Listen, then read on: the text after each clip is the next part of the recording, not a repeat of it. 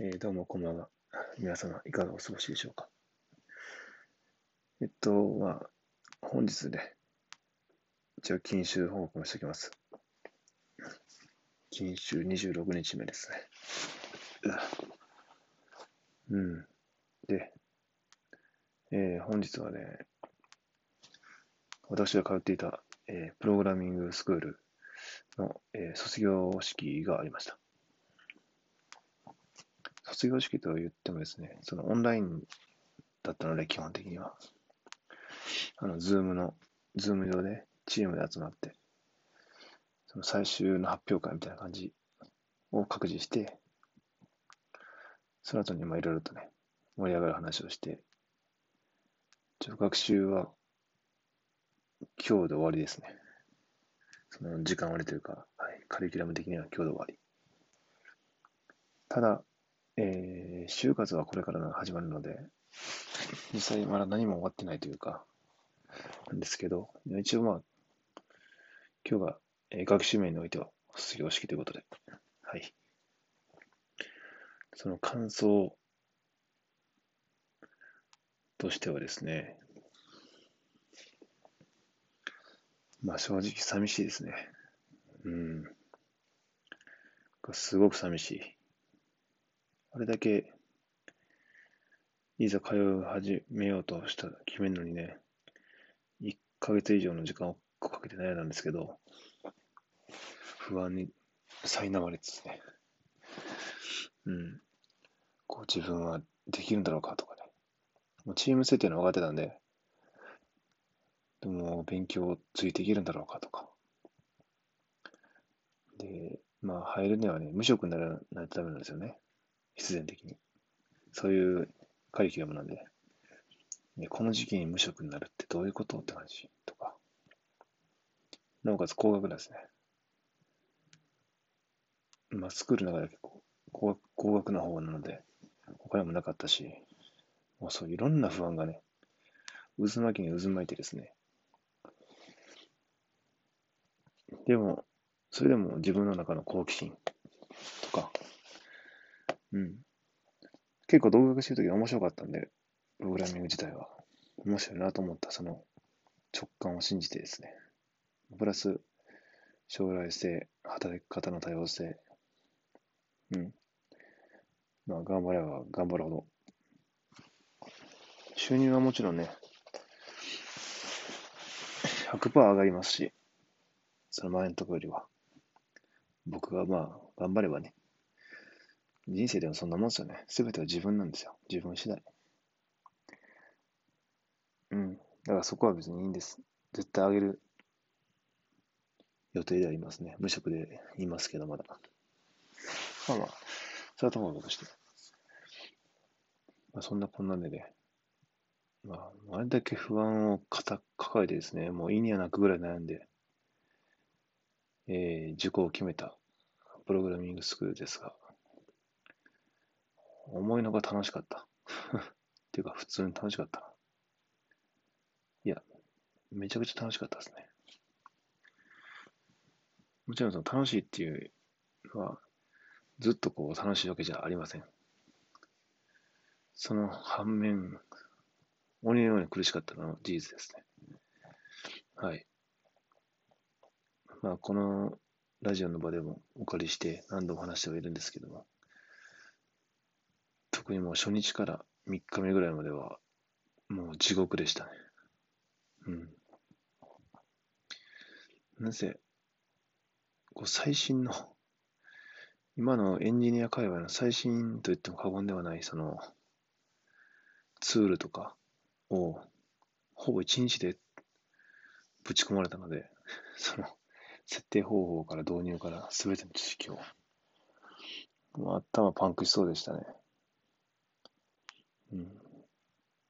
とかまあ、そのプログラミングに関しての、まあ、環境設定とか、そういう初期設定的なものを、ほぼ全て一日、初日にやりきった感じなんで、走り切って、ええみたいな感じで。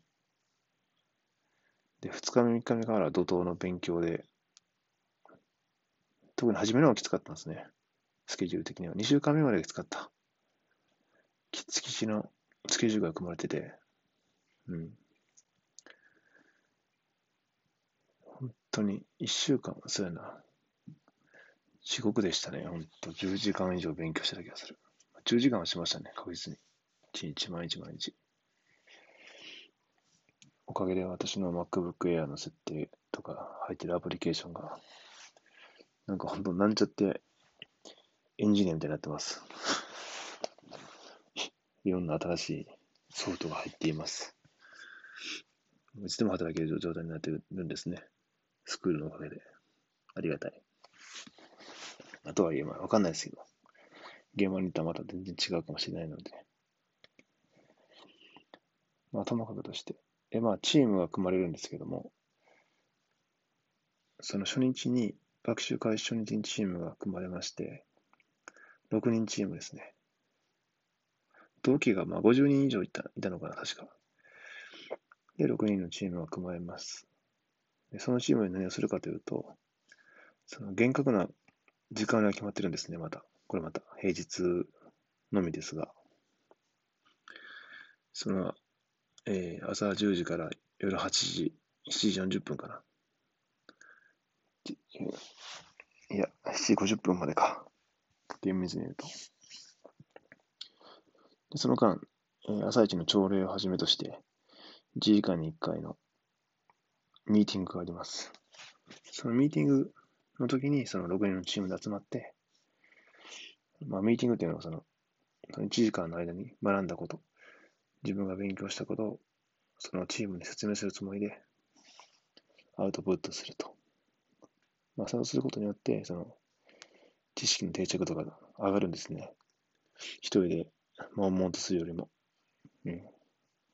これも私が身をもって体験してるので、間違いないです。上がります。それを繰り返すことによって、短期間でも効率の良い学習ができるようにという仕組みになっています。まあまあ、そのチームは、まあ、もう初日とか、10週間やから、まあ、結構やっぱね、見ず知らずの人がいきなり顔合わせるわけですよ。学習初日に。みんなそれぞれ、もちろんですが、不安を抱えていますよね。うん。だからもう、その1時間に1回のミーティング自体が苦痛でした、初めは正直。学習にも慣れてないし、操作にも慣れてないし、環境にも慣れてない状態で、その、慣れてない人と向かって話をしなければいけないっていう、結構苦痛でしたね。結構人見知りなんで僕は、特に。うん、初対面の人に対しては特にね、ただそんなこんなでね、こうでも、本当にいいメンバーに巡られて、他のチーム、うん、僕はすごくラッキーだと思うんですけど、その、進捗状態とかを管理してくれる方もいるんですけど、スタッフの方で、つきっきりでね、チームによって。その方にも話を聞いたんですけど、まあ、僕が今回なったチームは特に多分仲が良かったらしくて、チームワークが良かった。でその方は何十組と見てきてるらしいんですけど、そういう担当してるチーム多いので、何十組と見てきたけど、まあ僕が、えー、僕たちが、そうですね、仲間、僕たちが、チームほどね、仲がいいチーム見たことがないと、何回も言われて、今日も言われたんですけど、最後に。それはでも、勉強以上にね、得られた大事なものであると思っています。うん、やっぱり、プログラミングの勉強も大事なんですけど、本当に大切なのって、それではなくてですね、その学ぶ姿勢とか、そういったチームがいるじゃ環境の中で、人として成長できることが一番の目的だと目的であったんだなっていうことを改めて気づかされたんですね。うん。で、すごい学びが多かったです、本当に。うん。人としても成長できた実感がありますね。それは多分一人ではできなかったです、この成長は。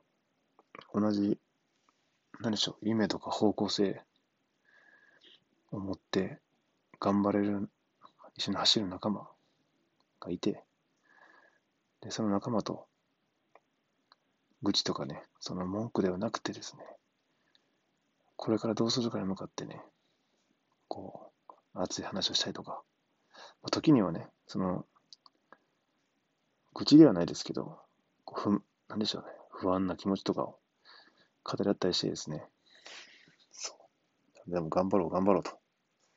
お互いにこう、うん、助け合いながらね、来れた、そのことが、まあ、今回、プログラミングスクールに通って得た一番の力ですね。うん。ほんとちょっとあの、最後、卒業式泣きそうになったんですけど、まあでも、そんだけ仲のいいチームなんで、あの、別でね、また、あの、卒業後も、まあ、勉強は続くし、就職まで時間はあるので、そんなすぐできないんですね。